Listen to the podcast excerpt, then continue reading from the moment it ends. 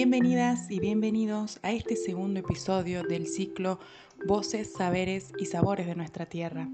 En este segundo encuentro, propuesto y diseñado por estudiantes y docentes de la Cátedra Práctica Sistematizada 3 de la Licenciatura en Trabajo Social de la Facultad de Humanidades de la Universidad Nacional de Catamarca y el equipo de Dirección, Prevención, Promoción e Intervención Comunitaria en Salud Mental del Ministerio de Salud de Catamarca.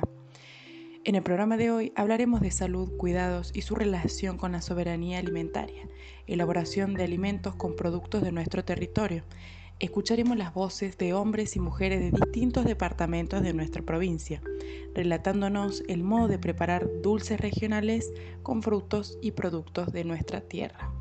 Las tunas, el membrillo, la leche de cabra, transformadas en riquísimos dulces regionales, elaborados por quienes hoy son nuestras protagonistas, María, Nimia y Etelvina, mujeres que desde sus departamentos y localidades comparten hoy con nosotros sus conocimientos y saberes.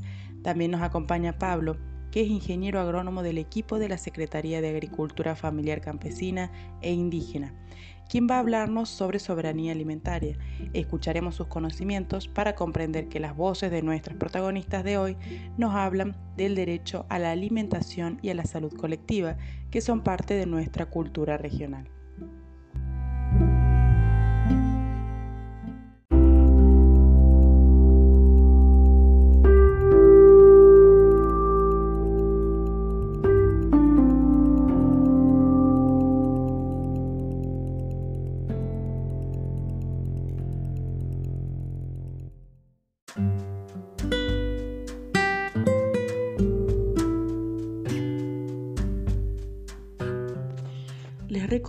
La importancia del uso correcto del tapa nariz y boca, el lavado frecuente de manos y el distanciamiento físico obligatorio.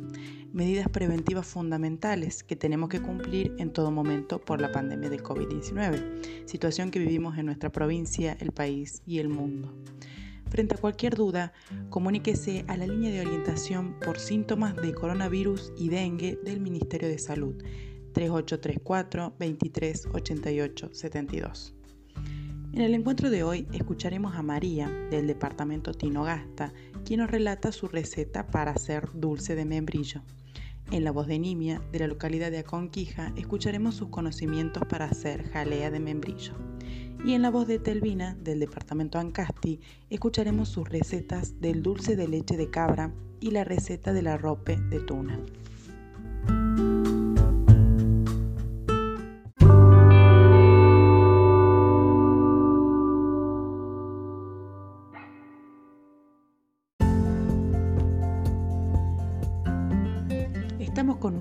Para comunicarnos, acercarnos, buscando construir nuevos espacios para estar juntos, construyendo programa a programa este espacio común de conocimientos y saberes presentes en nuestra vida cotidiana.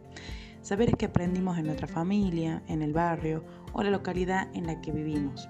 Conocimientos sobre cómo cuidarnos, cómo alimentarnos y de este modo ejercer nuestros derechos. Escucharemos ahora a María, quien desde el departamento Tinogasta nos relata su receta.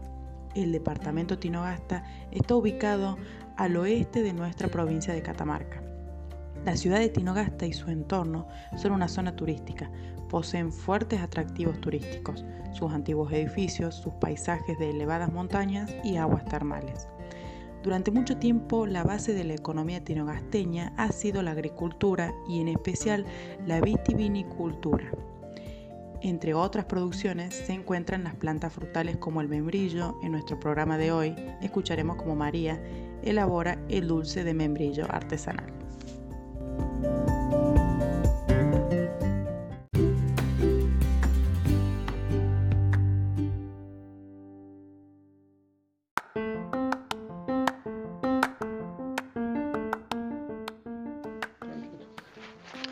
Soy María, soy del departamento Tinogasta. Este, para explicar, para el dulce de membrillo se saca la, fruta, que es el membrillo de la planta, se lo lava bien lavado para sacarle toda esa pelosita que tiene. Y de ahí se lo pone a hervir en una olla una hora. y de ahí se saca, se hace pasar en el sedazo así bien caliente y se le saca la semillita y después se lo pone en la paila, se pesa 5 kilos de pulpa, 5 kilos de azúcar y se cocina 45 minutos después que empieza a hervir. Y después se lo ponen en, en la bandejita y eso es todo.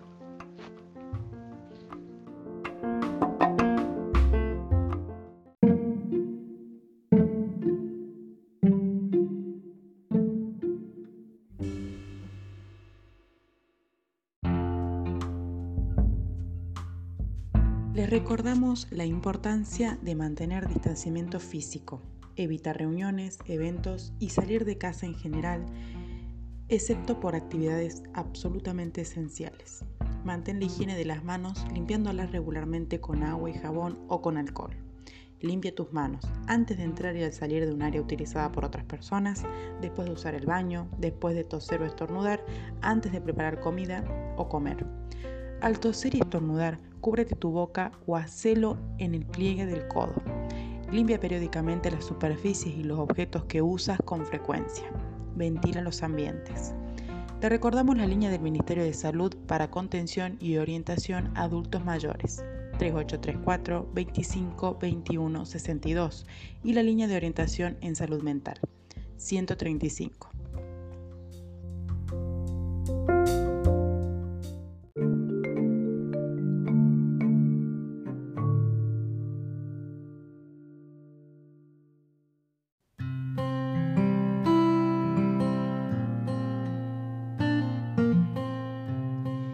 Continuando con nuestras actividades virtuales debido a la pandemia del COVID-19, en el marco del distanciamiento social preventivo y obligatorio, las y los invitamos a seguir creando este espacio colaborativo para compartir saberes, conocimientos y experiencias que dialogan en la vida cotidiana, modelando nuestros modos de estar en el mundo.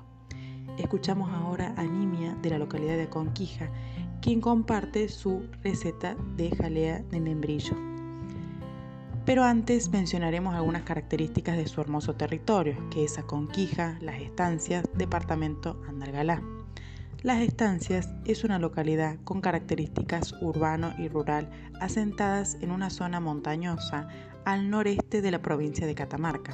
Se caracteriza por sus atractivos paisajes que son el centro de atención para los turistas en temporada de verano.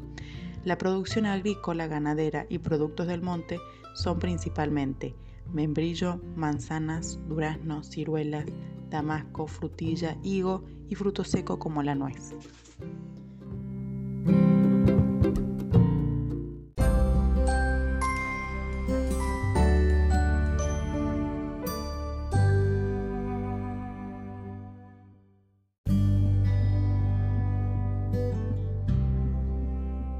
Sí, eh, yo me llamo Nimia Belmonte. Soy de Aconquija, nacida y bueno, y criada acá. ¿Dónde aprendió a hacer los dulces?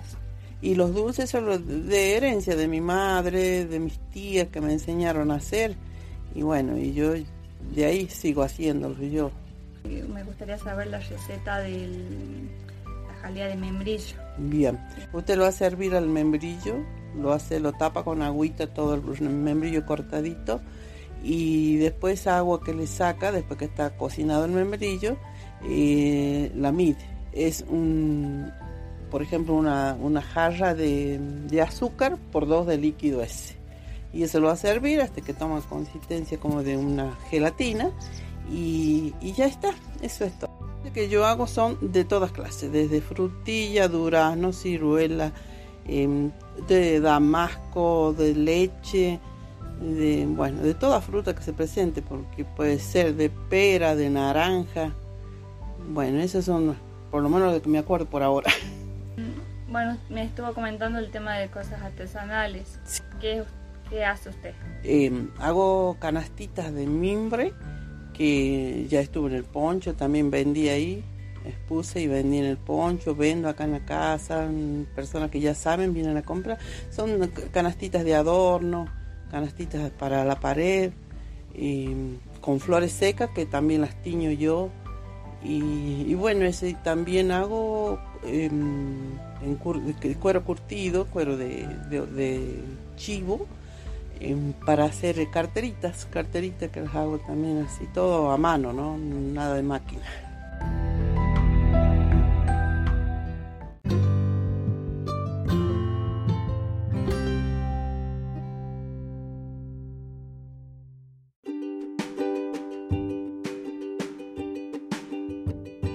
Continuamos escuchando las voces de quienes son protagonistas de nuestro programa de hoy, construyendo un espacio para comunicarnos. Recuerda siempre que los cuidados son parte de nuestra cultura. La salud es un proceso colectivo. Es necesario para nuestro cuidado en el marco de la pandemia de COVID-19 el uso correcto del tapa nariz y boca, el lavado frecuente de manos y el distanciamiento físico.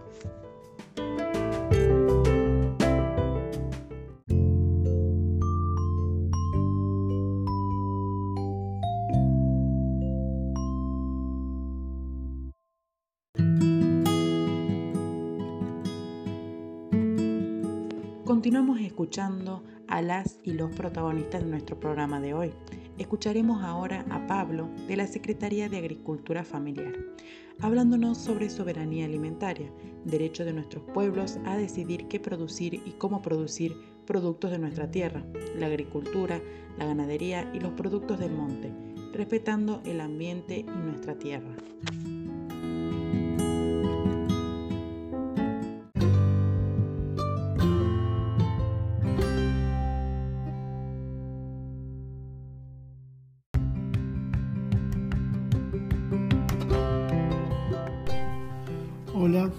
Pablo Guzmán, trabajo en la Secretaría de Agricultura Familiar Campesina e Indígena desde el año 2002, eh, de profesión ingeniero agrónomo. Y un poco la intención es contarles qué pensamos nosotros, eh, qué implica o qué, a qué se refiere cuando hablamos de soberanía alimentaria.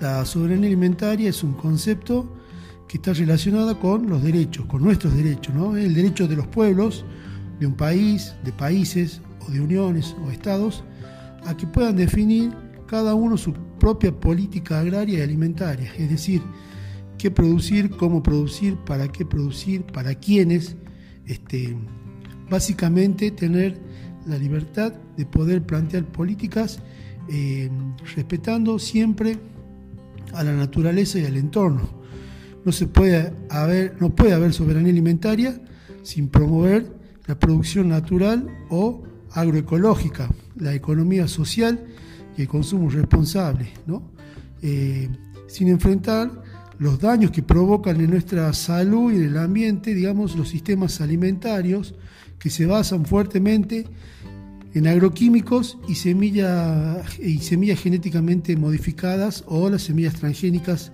este, muy, muy de moda desde la década del 90 hasta nuestra fecha.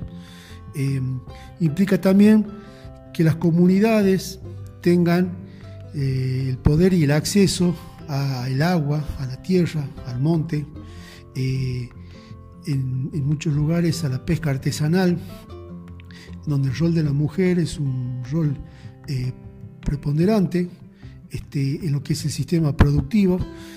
Entonces, eh, para que exista soberanía alimentaria, tenemos que tener en cuenta cada uno de esos factores mencionados anteriormente. Em,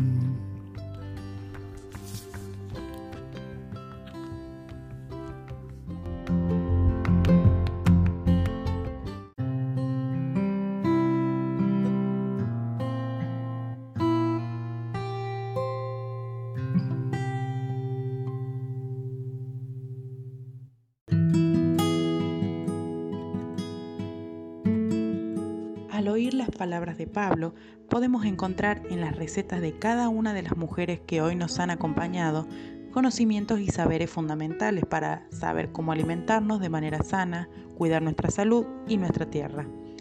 Los y las invitamos a ser parte de este espacio colaborativo con sus saberes y conocimientos sobre alimentación y producción de nuestros alimentos, que son parte de nuestra identidad de nuestra vida cotidiana. Queremos construir espacios participativos para hablar sobre los cuidados de la salud como procesos colectivos. buscamos fortalecer la trama sociocultural construida de generación en generación, presente hoy entre nosotros. La comunicación, la cultura, la memoria está en el modo de realizar nuestras comidas, nuestros dulces regionales, que son parte de nuestra identidad, de nuestra historia de vida, saberes cotidianos que aparecen y sostienen cada grupo familiar, cada grupo de pertenencia, cada comunidad. La vida cotidiana es donde podemos crear las oportunidades para ejercer nuestros derechos a la salud, a la alimentación y al trabajo, valorando nuestros saberes cotidianos, comunicándonos y fortaleciendo la pertenencia a un territorio.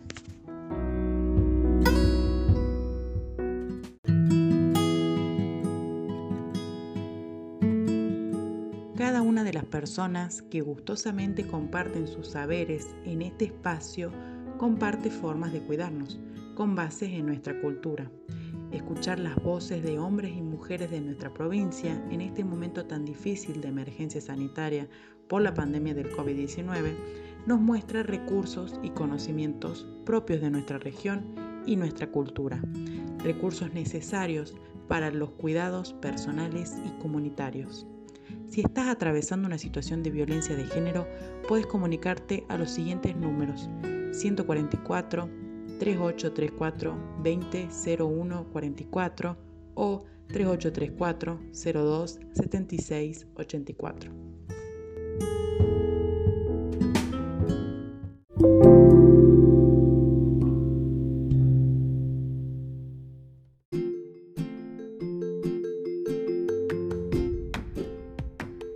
Escuchamos ahora a Etelvina del departamento Ancasti, quien comparte hoy con nosotros sus conocimientos sobre la elaboración del dulce de leche de cabra y arrope de tuna.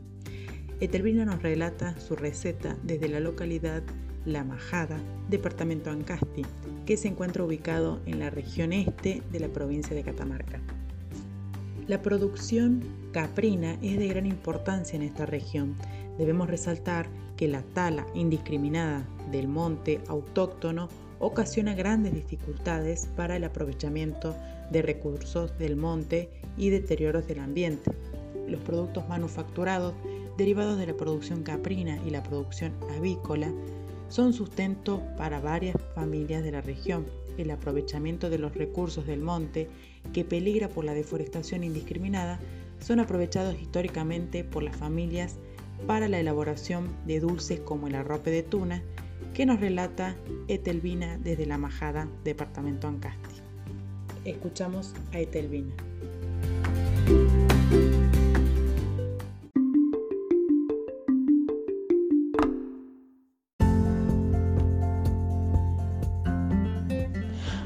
Para hacer el dulce de leche tiene que poner una cacerola de la cacerola y tiene que echar 5 litros de leche colada y la pone a hervir 15 minutos para que vea que se no se corte. Dentro de esos 15 minutos usted tiene que agarrar y echar el kilo de azúcar y mientras tanto va mezclando, mezclando, mezclando hasta que va y va a quedar un color café. Ahí le tiene que echar una vainillita o sabor a vainilla, para que dé sabor nada más el, dulce de leche y lo sigue. Con la cucharita, visto la cuchara de madero, la cucharita de comer, usted la levanta para arriba y queda como hilito, como hilito así y bueno, ya está el dulce leche, lo saca, de, lo saca de la hornalla de donde está hirviendo, lo saca que se enfríe un ratito y lo pone en un recipiente de vidrio.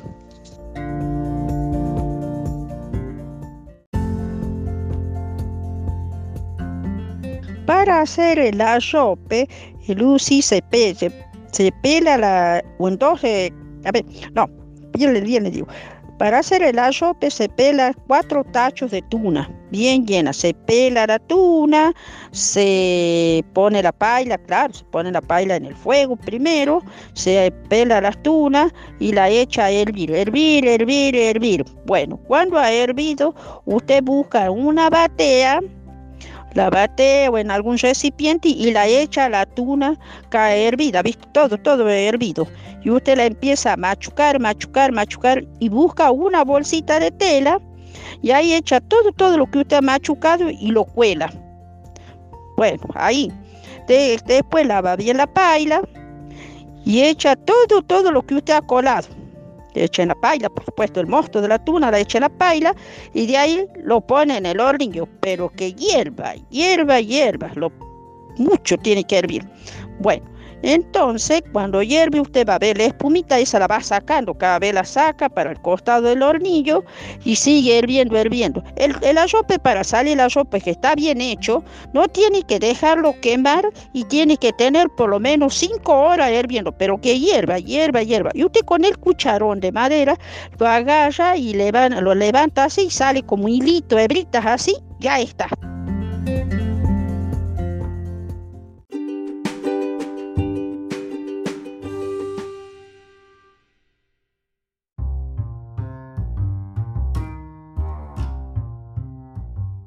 Y así vamos llegando al final de nuestro programa de hoy del ciclo Voces, Saberes y Sabores de nuestra Tierra, espacio colaborativo para la promoción de derechos a través de la difusión de voces que desde distintos lugares de nuestra provincia acercamos para compartir conocimientos y saberes de nuestra cultura y territorio común.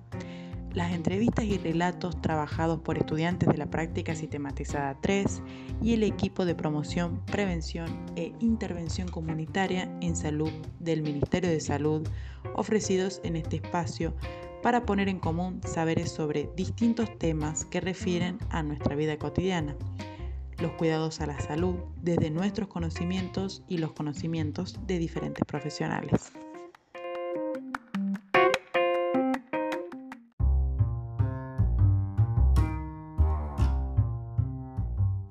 Desde la antropología cultural, Roxana Guber nos aportó su conocimiento sobre la entrevista, diciéndonos que en las entrevistas se refleja el sentido de la vida social, que se expresa en los discursos y relatos que se producen constantemente en la vida diaria. Las entrevistas realizadas nos permiten acceder a las significaciones que las y los entrevistados tienen del tema de nuestro programa de hoy. A través de este medio buscamos ejercitar nuestras habilidades y construir espacios de diálogo. La vida social se expresa a través de discursos que emergen constantemente en la vida diaria. La vida cotidiana es el espacio de intervención del trabajador social, espacio donde se producen los procesos de salud, enfermedad, atención y donde se resuelve la alimentación, temas que fueron centrales en nuestro programa de hoy.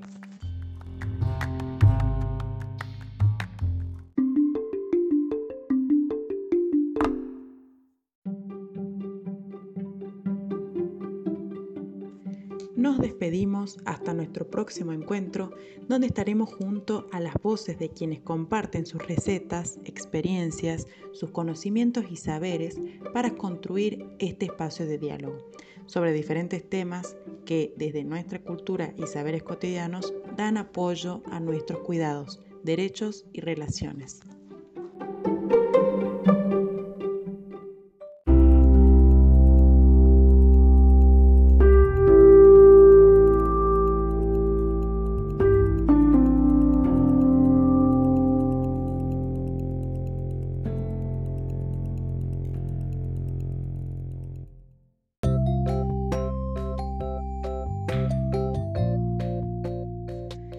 Recuerden siempre las recomendaciones para la prevención del COVID-19.